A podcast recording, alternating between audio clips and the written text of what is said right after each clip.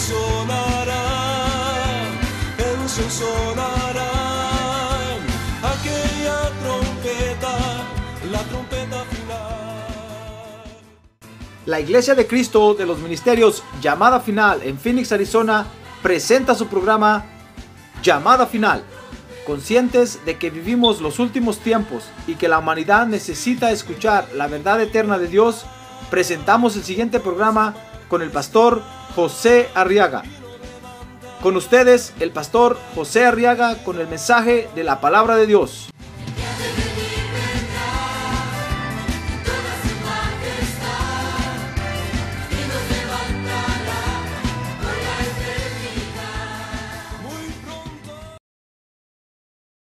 Génesis capítulo 10, verso 1, dice la palabra de Dios. Estas son las generaciones de Sem, Cam y Jafet, hijos de Noé, a quienes les nacieron hijos después del diluvio. Ahora dice el verso 8, y Cus engendró a Nimrod. A ver, diga Nimrod. Que llegó a ser poderoso en la tierra. Dice el verso 9, él fue un poderoso cazador delante del Señor. Por tanto se dice como Nimrod, poderoso cazador delante del Señor. Está, están descritos los nombres de los hijos de Noé.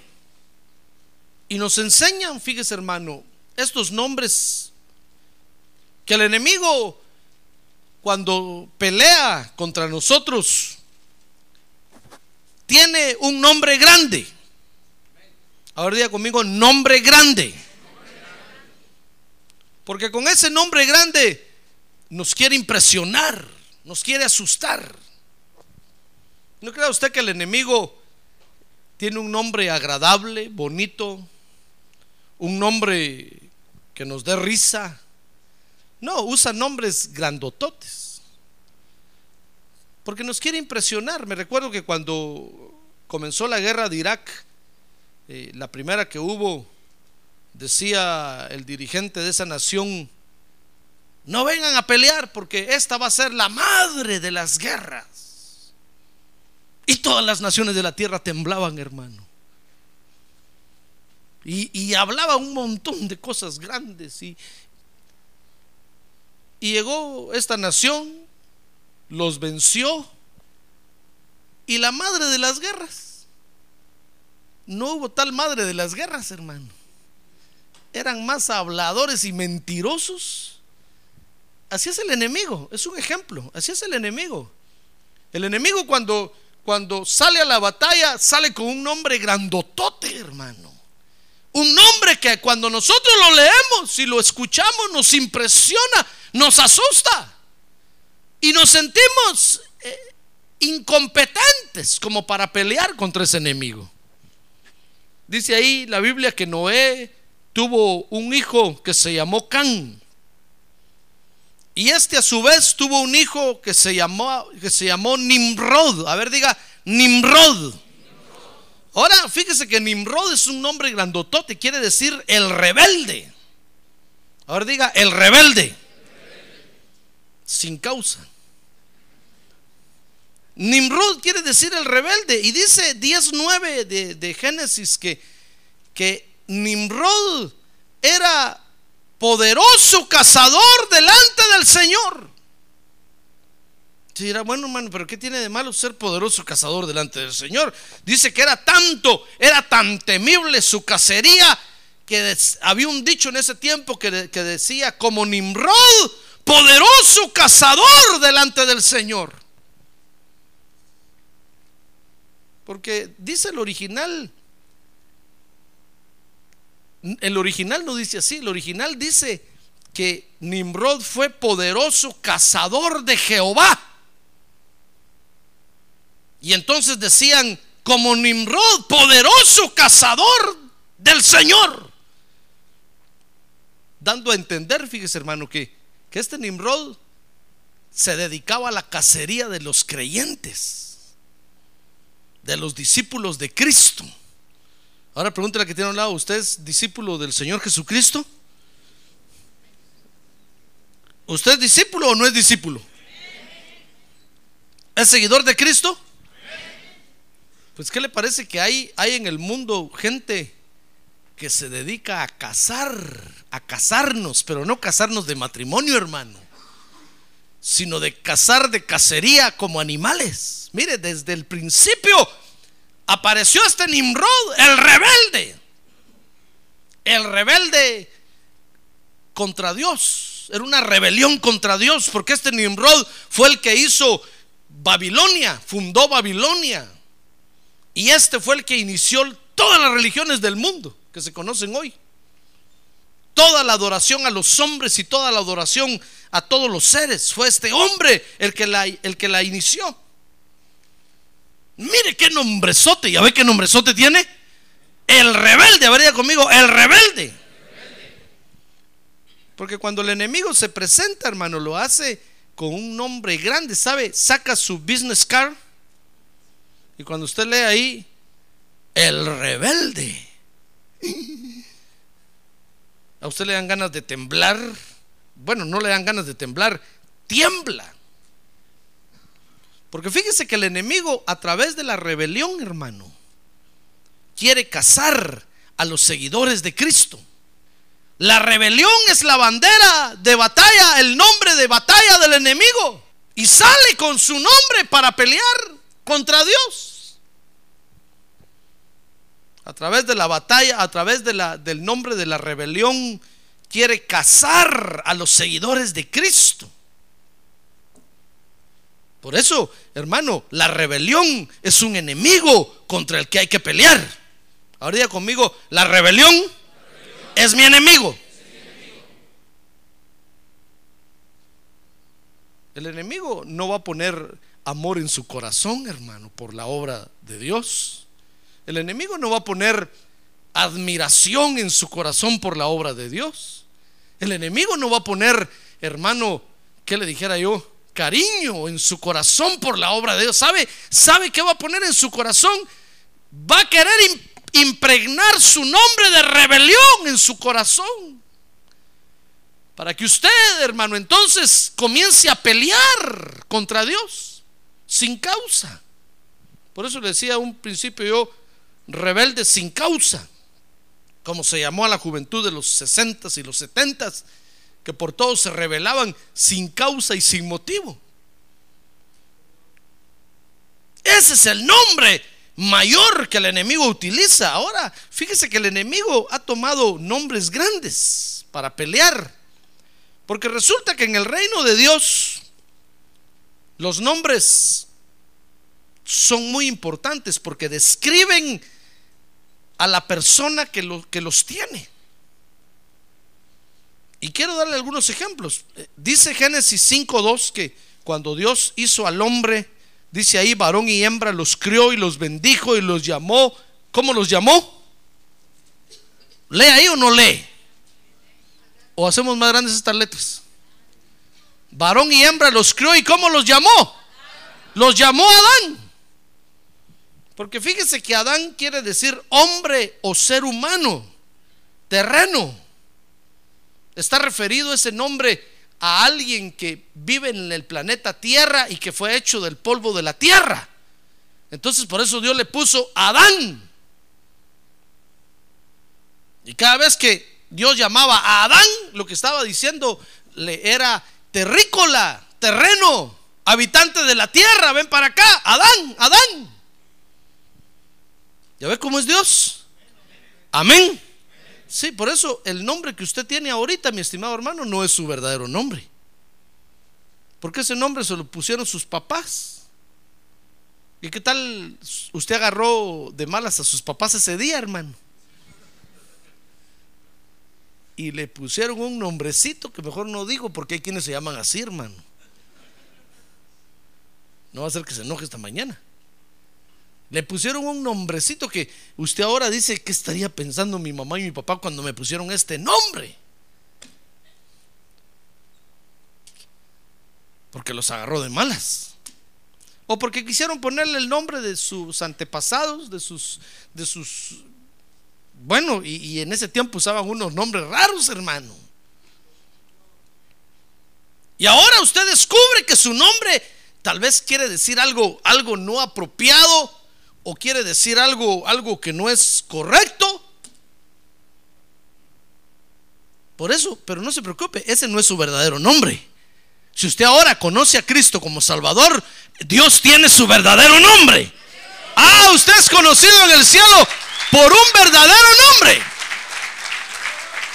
Gloria a Dios. Dice, dice Génesis 5:29. Dice ahí y le puso por nombre Noé. Oiga, cuando Noé nació le pusieron Noé porque el papá dijo, este nos dará descanso de nuestra labor y del trabajo de nuestras manos por causa de la tierra que el Señor ha maldecido.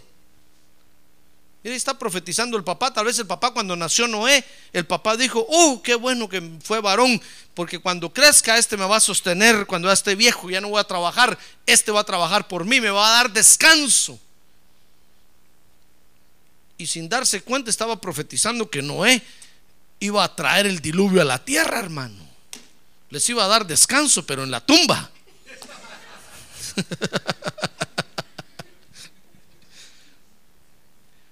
Entonces a Noé le pusieron Noé porque Noé quiere decir descanso. ¿Se cuenta? Si usted se llama Noé, espero que no descanse mucho, hermano. Tanto como para que se haga perezoso. Pero Noé quiere decir descanso. Dice Génesis 17:5 que el nombre de Abraham Dios se lo cambió y le dijo Génesis 17:5 y no serás llamado más Abraham, sino que tu nombre será Abraham con una H entre las dos A's. Porque yo te daré, yo te haré padre de multitud de naciones. Mire, Abraham tenía un nombre que quería decir padre exaltado. Entonces Dios le dijo, mira, mira, ya no vas a ser padre exaltado, vas a ser padre de multitudes. Y entonces le cambió el nombre.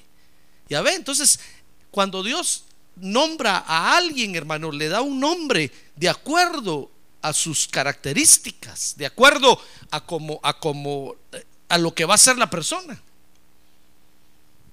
Abraham llegó a ser padre de multitudes, ¿sí o no? Sí, tanto que usted y yo somos hijos de él, hermano. Mire hasta dónde llegó la, descendencia de Abraham. Usted dirá, pastor, pero entonces quiere decir que nosotros somos hebreos. Sí, espiritualmente somos el Israel de Dios, hermano.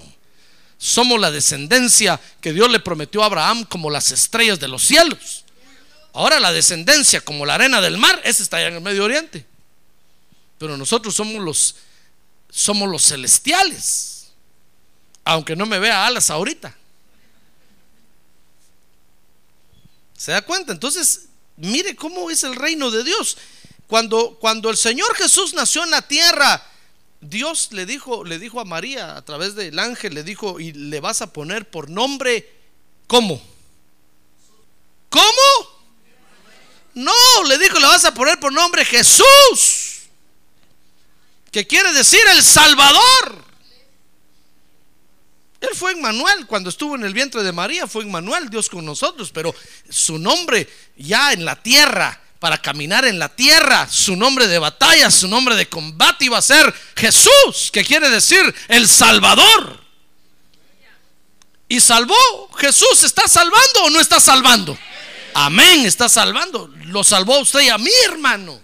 Nosotros somos prueba de que ese nombre es efectivo, de que ese nombre funciona, de que ese nombre es poderoso nombre.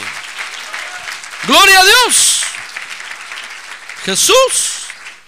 Y cuando resucitó, ¿qué le parece que dice la Biblia que le fue dado un nombre que es sobre todo nombre? Un nombre que está sobre todo nombre. Y dice Apocalipsis 2.17. El que tiene oído, oiga lo que el Espíritu dice a las iglesias. Al vencedor le daré del maná escondido y le daré una piedrecita blanca. Y grabado en la piedrecita un nombre nuevo, el cual nadie conoce sino aquel que lo recibe. Mire que le, por eso le dije, ya ve que Dios sí conoce su verdadero nombre. No importa cómo se llame usted ahorita. No le eche la culpa a sus papás. Ni al secretario del registro civil, porque muchas veces son, fueron esos los que se equivocaron, hermano. Por eso los apellidos a veces varían tanto, porque ellos, muchos de ellos no sabían escribir muy bien y cuando lo fueron a escribir a usted pusieron un apellido ahí que ahora ni se entiende, pero así se llama usted. Pero no se preocupe, Dios tiene su verdadero nombre. Y cuando el Señor Jesucristo regrese, dice que se lo va a dar escrito en una piedrecita blanca. Mire, no me pregunte por qué, pero ese es el medio de identificación allá. Muchos dicen que en ese tiempo lo que sucedía era que en una piedra tenían escritos los nombres. No, hermano, acuérdense que todo lo que hay aquí es figura de lo que hay allá. La realidad está allá. Entonces cuando lleguemos allá nos van a dar un nuevo nombre y nos van a dar un green card. Que es una piedrecita blanca. Por eso tramite sus papeles ahora. Mientras está en la tierra. Conozca a Jesucristo como su Salvador y entonces cuando el Señor venga le van a dar un nuevo nombre, hermano. Y usted va a decir, este es mi verdadero nombre. Mire, y dice que nadie lo va a saber, solo usted y el Señor. Hermano, usted va a decir, ve qué nombre que tenía yo, qué bonito nombre.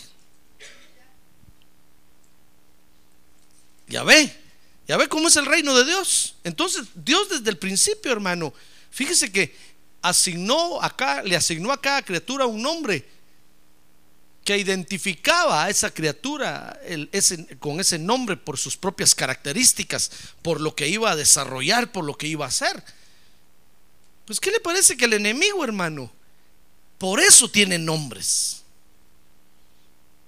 Y tiene nombres que Dios le asignó. Porque cuando a Nimrod le pusieron Nimrod, no crea, no usted que le pusieron Nimrod porque así quiso su papá y su mamá, no le pusieron Nimrod porque iba a ser el que iba a originar la rebelión contra Dios, el que iba a dirigir la rebelión más grande de todos los tiempos contra Dios hasta nuestros días. Lo que, lo que Nimrod hizo en Génesis capítulo 10 quedó, fíjese hermano, establecido y sentado como un nombre de batalla para pelear contra Dios hasta nuestros días. Por eso usted ve que hay mucha gente rebelde contra Dios, no quieren saber nada de Dios, no quieren oír nada de Dios y Dios no les ha hecho nada, hermano. ¿Sabe? Ah, pero ellos le echan la culpa a Dios de haber nacido en la tierra. Le echan la culpa a Dios de tener mal trabajo. Le echan la culpa a Dios de que les vaya bien o que les vaya mal, perdón. Le echan la culpa a Dios de todo. Y por eso pelean contra Dios. Y Dios no tiene la culpa de nada de eso, hermano. La culpa la tiene el pecado. El pecado es el que ha hundido a los hombres. Ah, pero usted ve a la gente que se pelea contra Dios y se abrazan del pecado. Y el pecado es el que los está dañando el que los está acabando. Y Dios les quiere dar una mano para levantarlos, para dignificarlos, y no aceptan. El enemigo tiene nombres porque con sus nombres se da a conocer cómo es y lo que hace.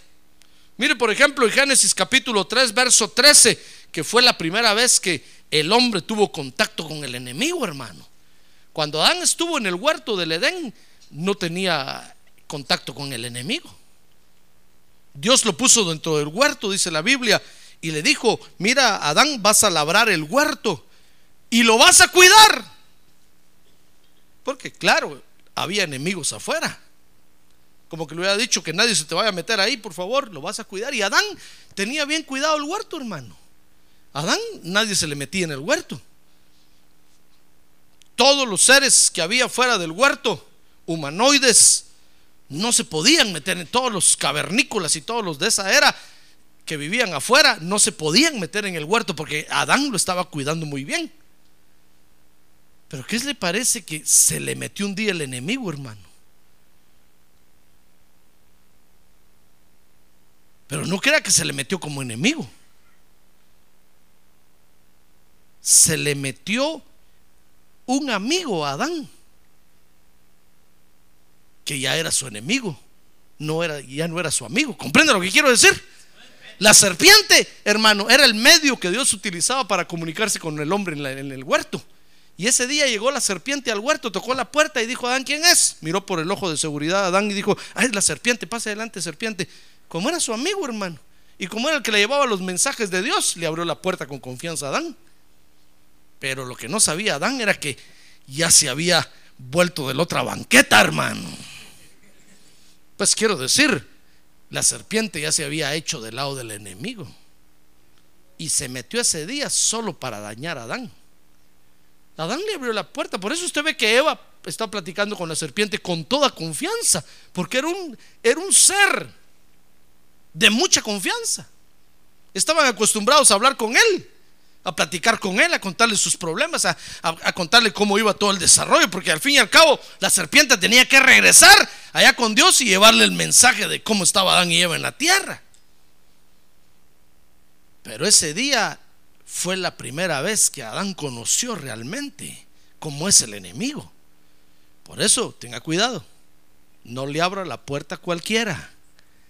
Estoy, estoy hablando de la puerta de su corazón. Porque no vaya a ser que el día que usted abra la puerta de su corazón se meta un amigo que ya no es su amigo, sino que ya es su enemigo. Y le dé cara vuelta, como decimos, hermano. Después usted va a decir, pero si era mi amigo. Sí, pero se hizo su enemigo y usted ni cuenta se dio. ¿Comprende cómo, cómo es ese enemigo del que estoy hablando? Dice Génesis capítulo 3, verso 13, que ese día dice que entonces el Señor Dios dijo a la mujer, ¿qué es esto que has hecho? Y entonces la mujer le respondió, la serpiente me qué? Me engañó. Mire qué triste encuentro que tuvo Adán. ¿A qué, en qué momento, a, qué altura se fue, a dar, se fue a dar cuenta Adán que el enemigo se le podía meter a la casa, hermano. Y se le metió hasta la cocina, porque se llevó a la cocinera. Se le metió a la lavandería porque se llevó a la lavandera. Se le metió al, a todos lados, se llevó al ama de casa. Cuando Adán se dio cuenta que ahora tenía que lavar, tenía que planchar, tenía que cocinar, dijo yo también me voy y se fue con Eva. Miren qué problema. Mire a qué altura Adán se dio cuenta el nombre que usaba el enemigo, hermano. El primer encuentro que Adán tuvo con el enemigo, cuando lo conoció, fue con el nombre de la serpiente que ahora nosotros sabemos que quiere decir el engañador, o es sinónimo, no quiere decir, porque serpiente viene de una raíz hebrea de seraf, de los serafines. La serpiente era un serafín, un ser al lado de Dios que venía y visitaba el huerto. No cree usted que era la culebra que se arrastra así. Esa es, culebra, la Biblia dice que Dios hizo culebras. No, la serpiente era un ser celestial que venía, pero ese día eh, eh, el enemigo lo contrató y le dijo, hazme un favor, ya que tú tienes entrada libre a esa casa, contrátate a Eva. Dale gato por liebre. Y como le pareció muy jugoso el contrato de la serpiente, el contrato del enemigo, el contrato de la maldad, la serpiente hizo el contrato con la maldad. Renunció con Dios, le dijo, ya no quiero trabajar para Dios, Dios no paga bien, ¿cómo sufre uno? La serpiente y el enemigo, la maldad le dijo a la serpiente, no, conmigo vas a trabajar bien, te voy a dar overtime y vacaciones pagadas.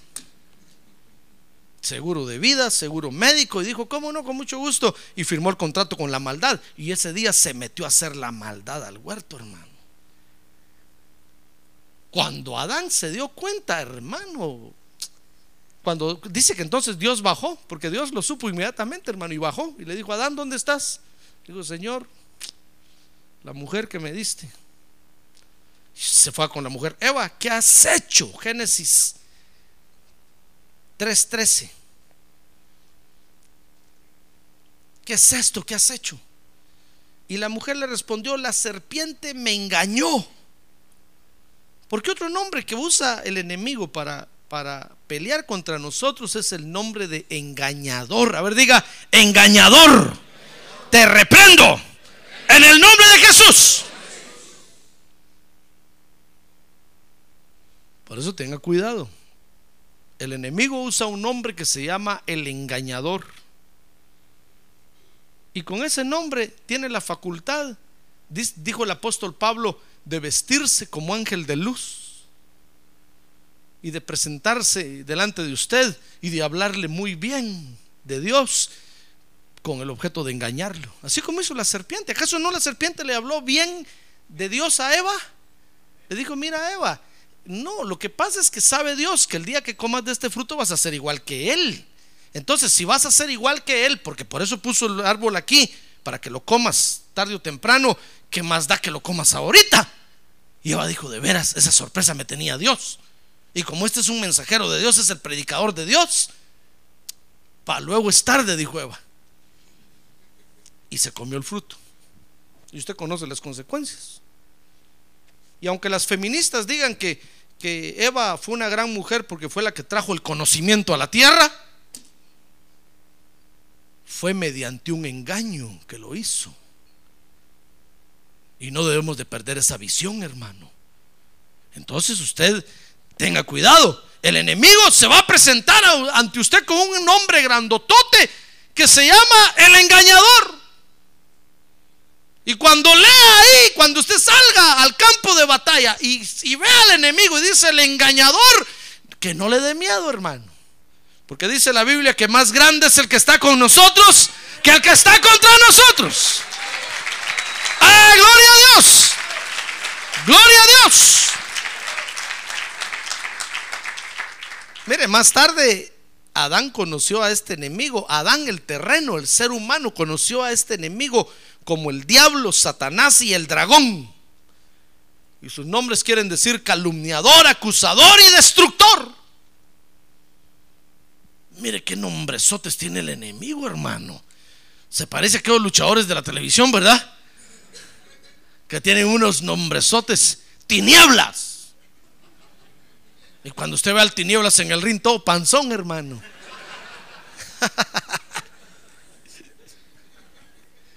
y solo levantan la mano y se tira al suelo como que, hermano, uno dice que este, qué nombresote el que tiene, solo para asustar el mil máscaras. Yo no miro lucha libre, hermano. Pero me recuerdo de antes. Mire qué nombrezotes usa el enemigo. Hermano, pero es, solo nombre. Es solo nombre. Es solo nombre. Es como, como los reyes de hoy en la tierra. El rey Juan Carlos de Borbón de España. Qué nombrezote el que tiene, hermano. Pero sabe, no tiene dinero. Solo el nombrezote. La reina no sé qué de Inglaterra, que nombrezote. De reina de no sé qué y, de, y, de, y de Vales. Cuando uno lee el nombrezote, uno dice, qué nombrezote. ¿Qué querrá decir todo eso? Y sabe, y, dicen, dice, dicen los, los, los del gobierno que les cuesta no sé cuántos millones de millones anuales sostener a la reina. Y cuando les preguntaron, ¿y, por qué entonces le dan ese dinero? ¿Qué, cosa buena hace para el pueblo? Dijeron nada, ni siquiera barre la calle. Entonces les dijeron, entonces, ¿por qué les dan toda esa millonada? Porque es solo por la imagen. Porque cada vez que ella se para delante del pueblo de Inglaterra, todo el pueblo se siente seguro y esperanzados porque tienen a la reina. Cuando hay un conflicto, solo sale la reina y todo el pueblo se siente contento. Les cuesta millones de millones, hermano, para que estén contentos. Aparece el rey Juan Carlos de Inglaterra o de España ante el pueblo y todo el pueblo se siente en paz. Dice, ahí está el rey, ahí está el rey. Y les cuesta millones de millones. Así es el enemigo. El enemigo sale con un hombrezote, hermano. Y cuando nosotros lo miramos, el rebelde, creemos que nos va a aplastar. Cuando nosotros miramos el engañador, decimos, ya me engañó.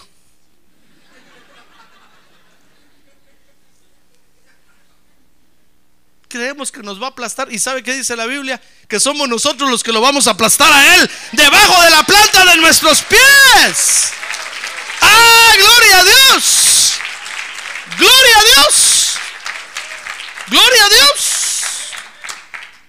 Por eso cuando David miró a Goliat, hermano, y Goliat le dijo, ¿acaso soy perro yo para que vengas hacia mí con un palo y una onda? Le dijo, yo no sé si sos perro, si sos gato, le dijo. Lo único que sé es que yo vengo a ti en el nombre de Jehová de los ejércitos.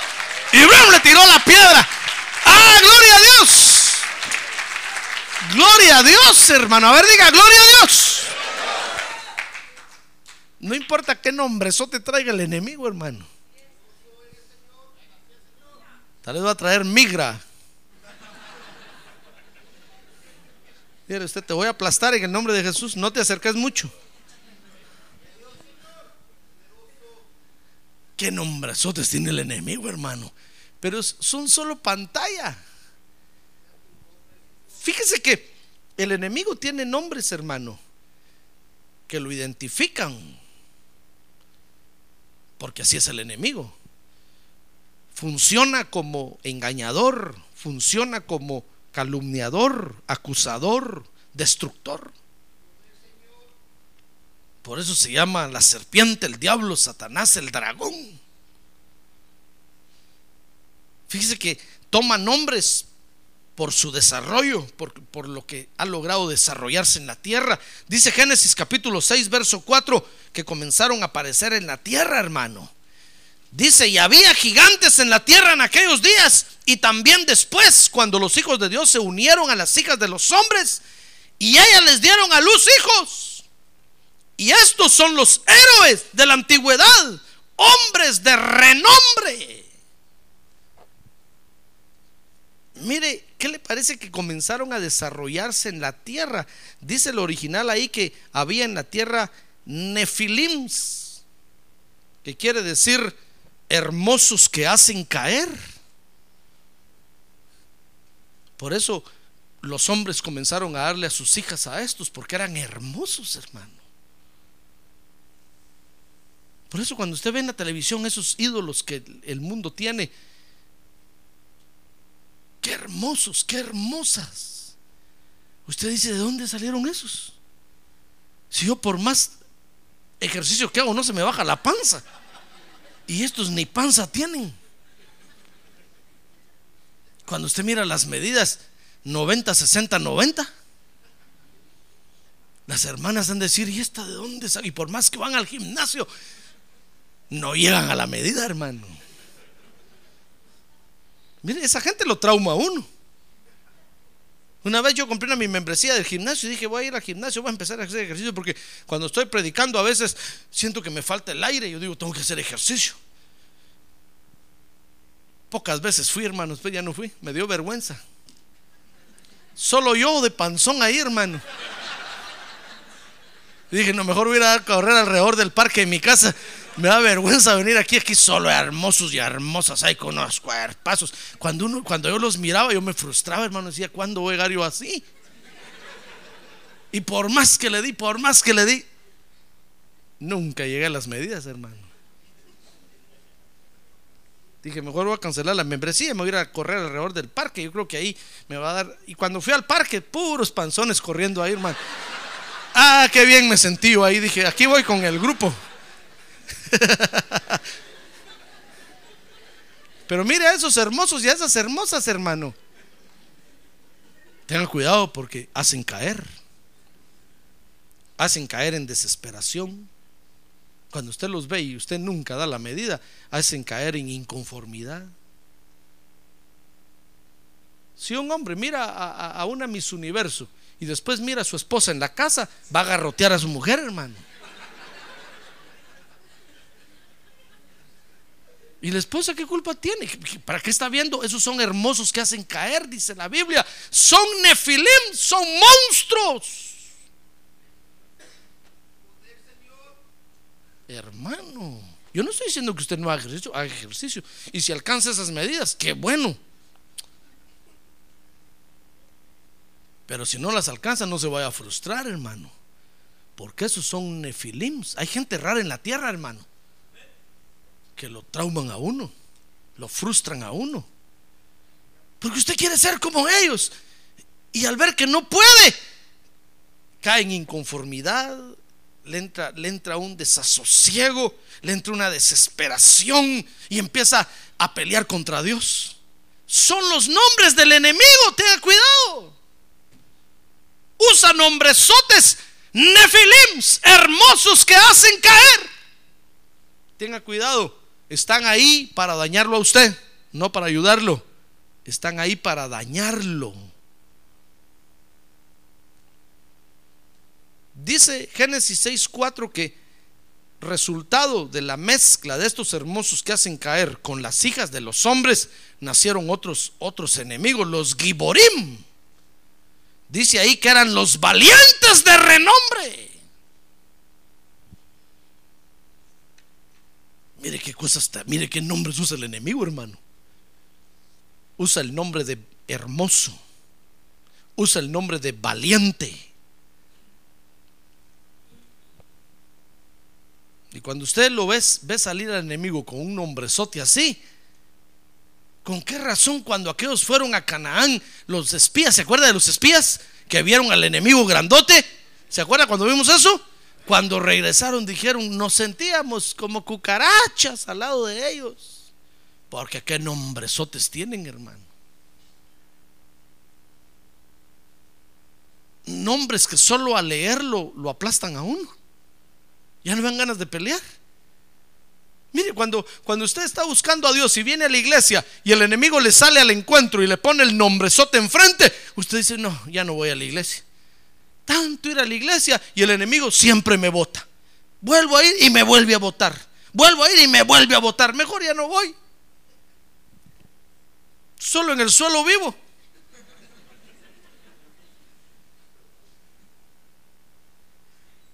Y yo predico un mensaje aquí para que, para que usted camine y avance. Y usted tirado en el suelo, hermano. Entonces usted dice, no, ya no voy. Ya no voy porque no, no, me pasa lo que el pastor dice que me debe de pasar.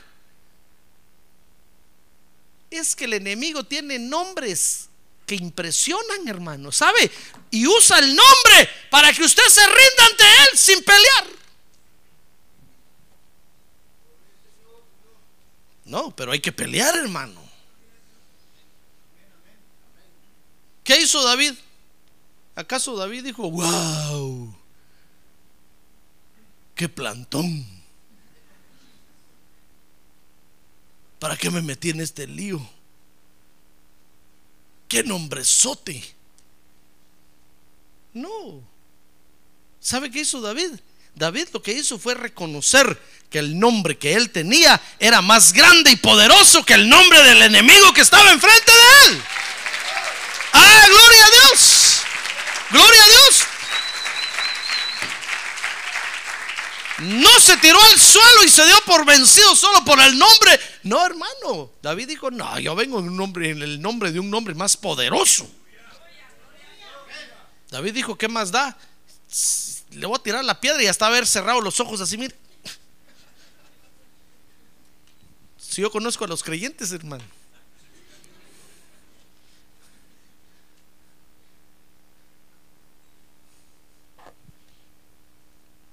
Contra el enemigo hay que pelear.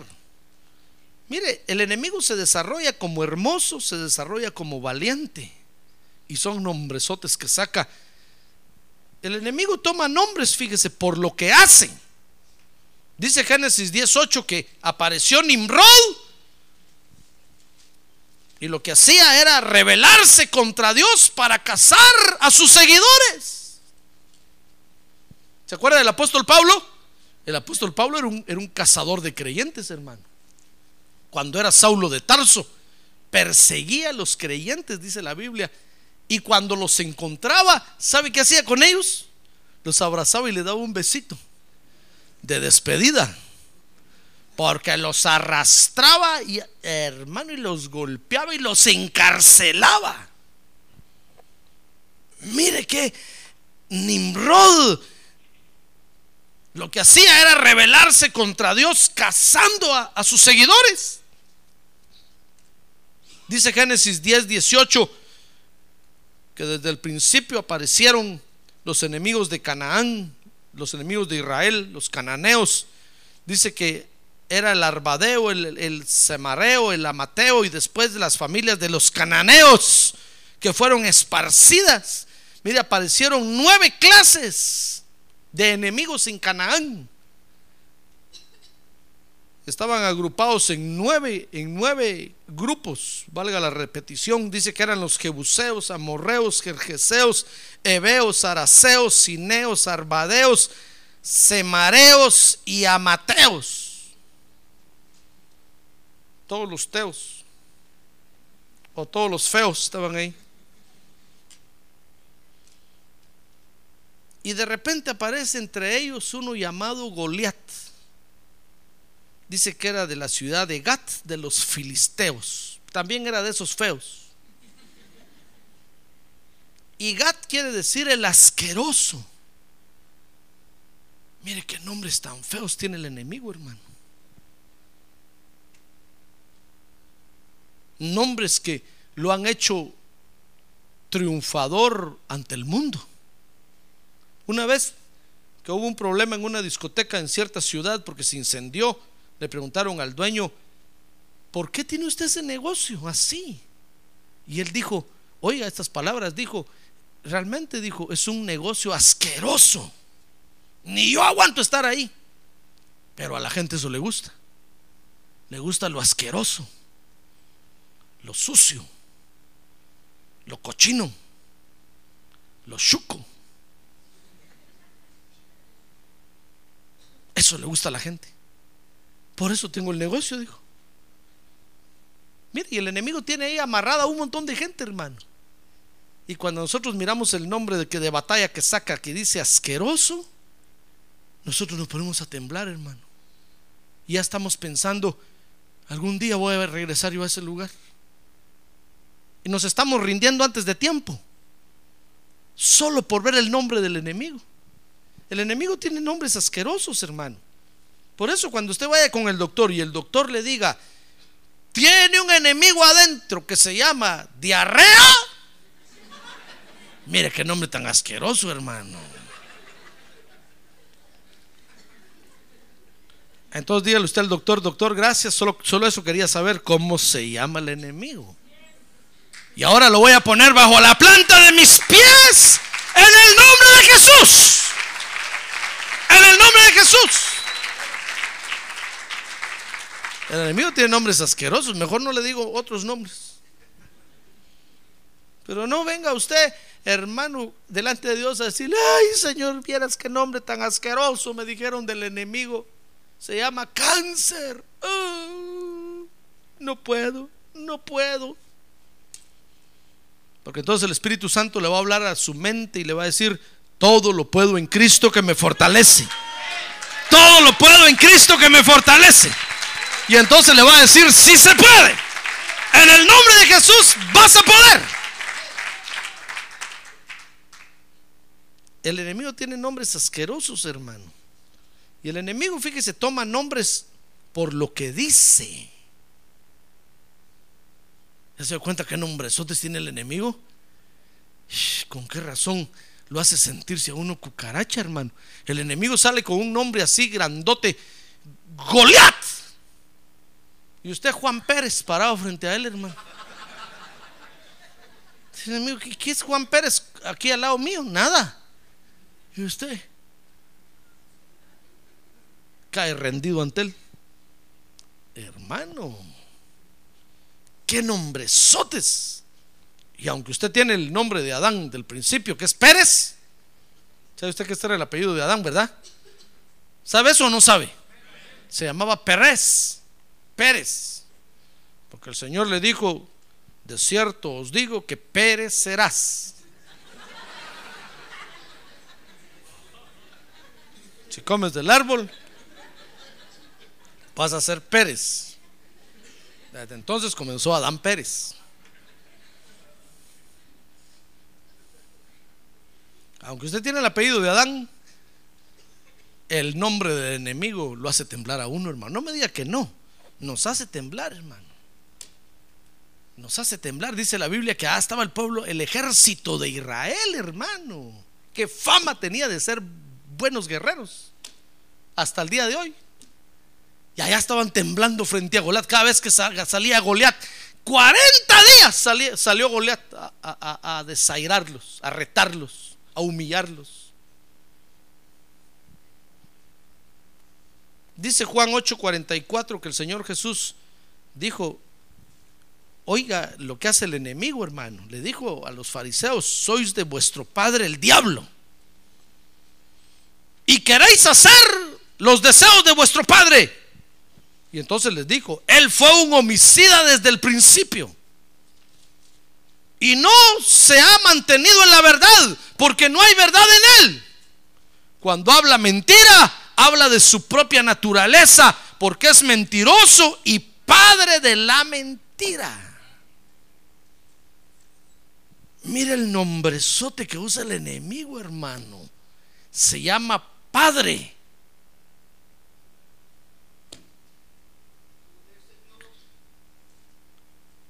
¿Con qué razón tiene muchos hijos? Pero se llama padre de la mentira. Y nosotros caemos rendidos ante él, hermano, sin pelear. ¿Cómo va a ser eso, hermano? Mire, si, si, si hemos de morir en batalla, debemos de morir peleando, hermano. Si no, salgámonos de la guerra. ¿No cree usted? Si, si usted se va a morir solo por ver el nombre del enemigo, ¿para qué está en la guerra? El enemigo se llama padre de mentira y sabe, hermano, nos hace mentir, nos hace mentir, porque nos rendimos ante él. Cuando usted está ante la migra, usted dice, no, solo una mentira y lo hace mentir. El padre de la mentira lo hace mentir y usted cae rendido ante él. Y el padre de la mentira le dice al Padre Celestial, mira este, mira cómo me adora. Y esto estoy diciéndole a la migra, un montón de mentiras, hermano. O ahí está en su trabajo diciendo un montón de mentiras. Ay, hermano. No me eche la culpa a mí.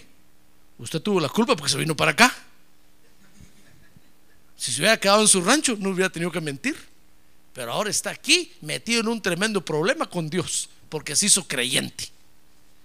Y se da cuenta que ha estado adorando al Padre de la mentira por mucho tiempo. Por no pelear, hermano. Porque usted, porque usted ante el Padre de la mentira se siente un escarabajo, una cucaracha y el padre de la mentira le dice, solo tienes que mentir, esa es la única salida. Y usted se rinde ante el padre de la mentira, solo por el nombrezote que tiene. Qué tristeza, hermano. El enemigo nos hace caer solo por el nombre. Y no peleamos. Hermano, se llama el padre de la mentira, dijo el Señor Jesús. Y es un homicida. Mire, lo que quiere es matarlo a usted. Lo que quiere es matarlo. Mire, lo que quiere, ¿sabe qué quiere? Es que lo saquen de a usted de este país antes de tiempo. Lo quiere matar. Y entonces le dice, miente, miente. Y usted miente, hermano. Y lo agarran en la mentira. Y más adelante Dios abre la puerta y da la oportunidad que usted arregle sus papeles. Y cuando usted va contento a arreglar sus papeles, dicen usted, tal fecha, tal hora, tal día nos mintió. Ya no tiene entrada aquí. ¡Oh! Lo mató el enemigo. Sálgase por 20 años. Y si está vivo dentro de 20 años, regrese. ¿Lo mató el enemigo o no lo mató? Lo mató, hermano. Por eso, mire, cuando usted vea el nombre del enemigo ahí, no le haga caso al enemigo, hermano. David cuando salió ante Goliat, aunque lo miró grandote y oyó que se llamaba Goliat, David dijo, ante este no me voy a sentir cucaracha, porque yo tengo un nombre más poderoso, que es el nombre de Jehová de los ejércitos.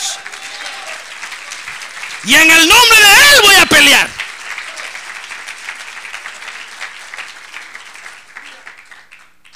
¿Acaso no cree usted que Dios lo puede ayudar más que el padre de la mentira? ¿El Padre Celestial no cree usted que lo puede ayudar más que el Padre de la mentira? Hermano, claro. ¿Sabe? Dicen, dicen los historiadores que David era, era chaparrito, hermano. No era de una gran estatura, como para ponerse hacia el lado de Goliat. Si dice, ¿sabe por qué dicen eso? Porque dice que cuando Saúl lo llamó y le dijo, va, está bueno, vas a ir a pelear contra ese gigante. Dice que le dio su armadura, dice que le quedaba grandota, hermano, y toda floja. Y Saúl era, era alto. Ese sí era de 1,85 de altura, hermano. Dice que tenía espaldas anchas. Dice la Biblia que era el más alto de, todo, de todos los de Israel, de todos los varones de Israel. Imagínense qué armadura tenía. Y cuando se la pusieron a David, no se miraba a David dentro de la armadura, hermano. David le dijo, mire, rey, con todo respeto, pero yo con este cuento no puedo ir a pelear con esto, me va a matar el gigante. No le dijo, sabe, mejor tome su armadura. Le dijo, yo voy a ir a pelear como Dios me ha enseñado a pelear. En el nombre de Jesús. Ah, gloria a Dios. Gloria a Dios. En el nombre de Jesús. En el nombre de Jesús, hermano. Es que, oiga, oiga lo que le estoy diciendo, porque por eso el enemigo nos derrota cada rato. Porque solo vemos su nombre y nosotros le hacemos caso, hermano. Nosotros le hacemos caso. Cuando, cuando el abogado de inmigración le diga, ¿sabe qué? Lo único que queda es que usted se eche una mentira aquí. Diga que es pastor. Mire, por eso nosotros los pastores estamos muy afectados ahora, hermano. Porque los ingratos tramitadores le enseñaron a la gente a que dijeran que eran pastores y que reunieran de su familia a 15 o a 10 pelones y que dijeran que era la iglesia. Y comenzaron a tramitar los papeles así. Cuando los de inmigración fueron una vez a, a, revisar y a ver dónde estaba la iglesia, se dieron cuenta que no había iglesia, que era la misma familia. Y se reunían para hacer, hermano, la mímica de que adoraban a Dios. Dijeron los de inmigración, no, estos son unos mentirosos. A ver, pastores, cancelada la visa de pastores, trabajadores religiosos, cancelado.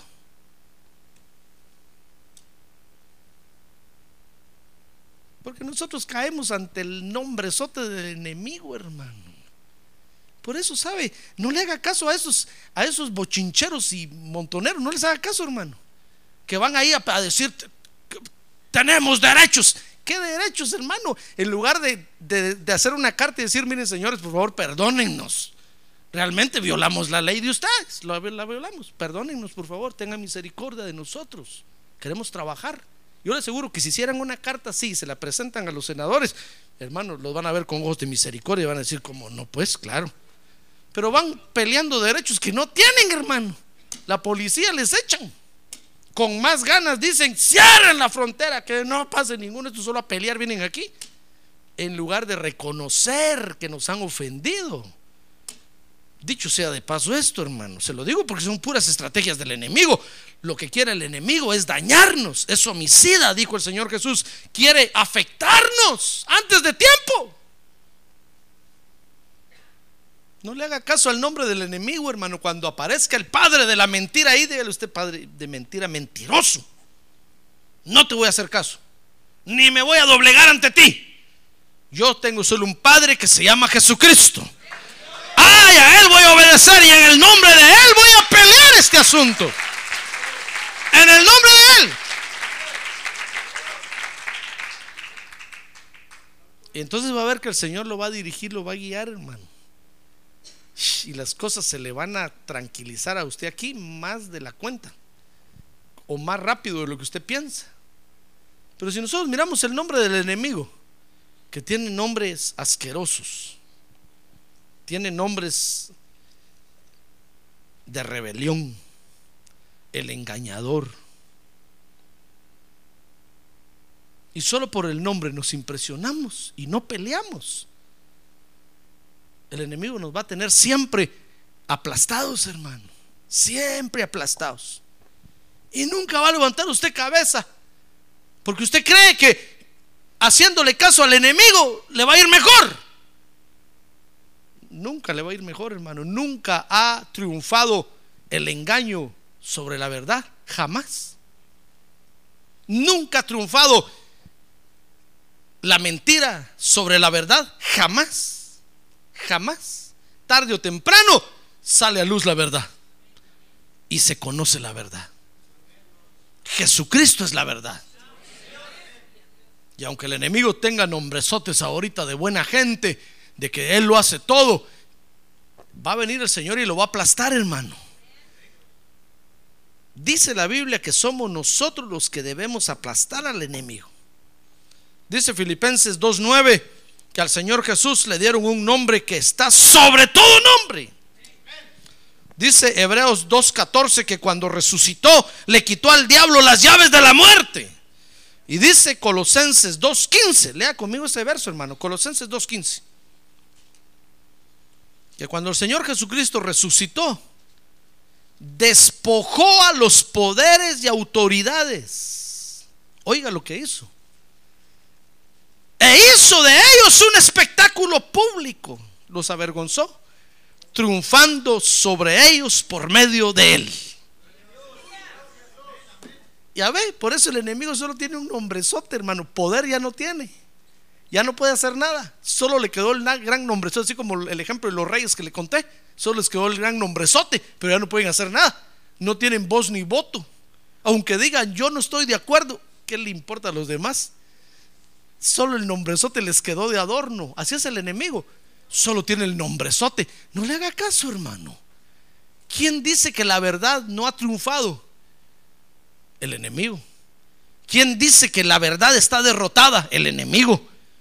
Pero la verdad siempre ha triunfado. Jesucristo es la verdad. ¡Ah, gloria a Dios! ¡Gloria a Dios! Démosle un buen aplauso al Señor.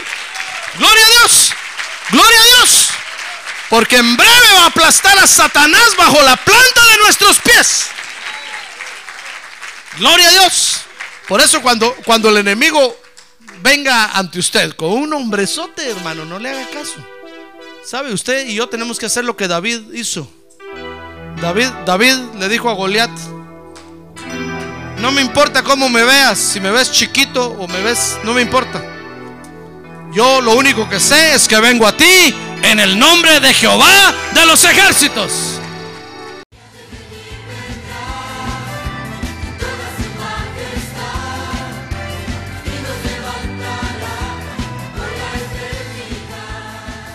La Iglesia de Cristo de los Ministerios, llamada final en Phoenix, Arizona, cumpliendo con la comisión de Joel 2.1, presentó su programa, Llamada Final. Esperamos que nos vuelva a sintonizar la próxima semana a la misma hora por esta emisora. Los invitamos a nuestras reuniones en el 6023 Norte 71 Drive, esquina con Bethany Home Road. Para mayor información puede llamarnos al 623-934-1259 o visitarnos en la internet al www.llamadafinalphoenix.com.